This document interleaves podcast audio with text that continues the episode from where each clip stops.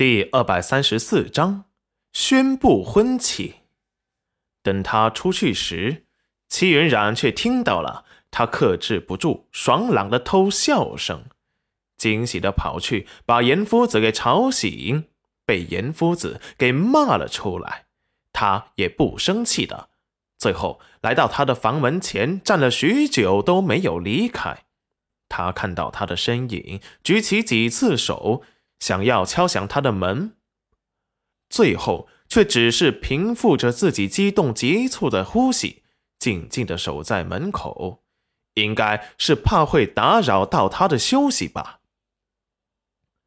齐云染突然笑了，管他是男主还是书中喜欢的戚玉露，现在他喜欢的是自己，管那么多干什么？他来了。书中早就脱离了原来的轨迹。既然控制不住的对他动了心，他也真是他喜欢他，他何不为自己争取一次？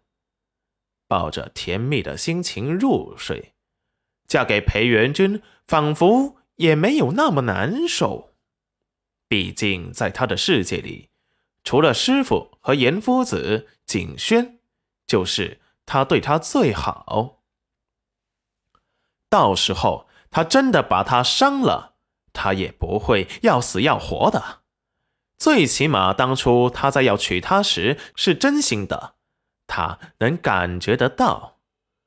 裴元君看着屋内的灯火熄灭，才把自己心中激动的心情平复下来。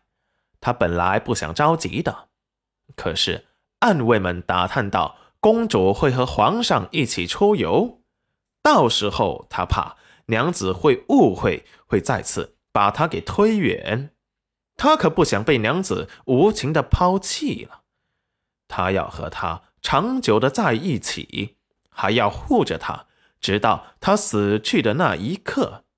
现在好了，娘子答应他了，他一定不会辜负娘子。把那些企图伤害他娘子的人，他都不会放过。回到房间里，立即给皇上写了折子，为娘子请封一品诰命夫人。那些用青砖瓦房的制作方法，一并给了皇上，讨封戚云染为一品贤夫人。到时候，就算公主来了，也奈何娘子不得。一品诰命夫人，她的官职就可以为夫人请封。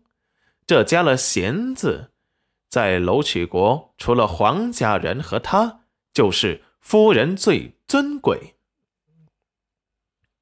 要是有必要的话，他会不动声色的把楼明珠也给铲除掉。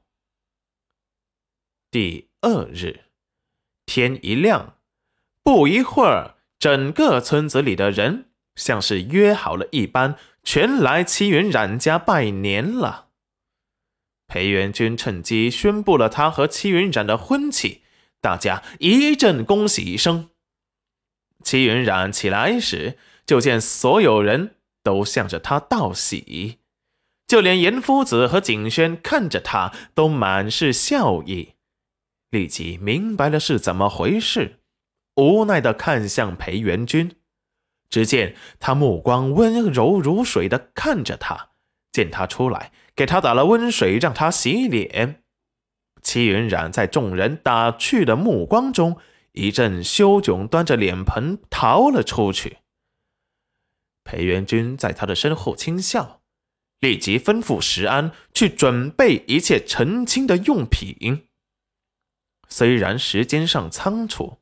可是商媒六聘，明媒正娶，裴元君一样也没少。他早有预谋要娶戚云染，所以婚嫁的东西都准备得很齐全，光嫁妆都准备了八十八台，全是绫罗绸缎、金银玉器、各种古董字画，还有严夫子简单粗暴的。直接给他添了一箱嫁妆，金条，把他震惊的当场死机，金闪闪的亮瞎了他的眼。这严夫子真的只是个镇里教书的，抱在他怀中沉甸甸的。要不是怕被人说是超越了皇家用度，他还想把他的家底都搬过来。毕竟师傅名下的铺子在他手中打理十年，可是翻了百倍不止。婚礼繁琐浩大，几乎全村的人都送上了祝福。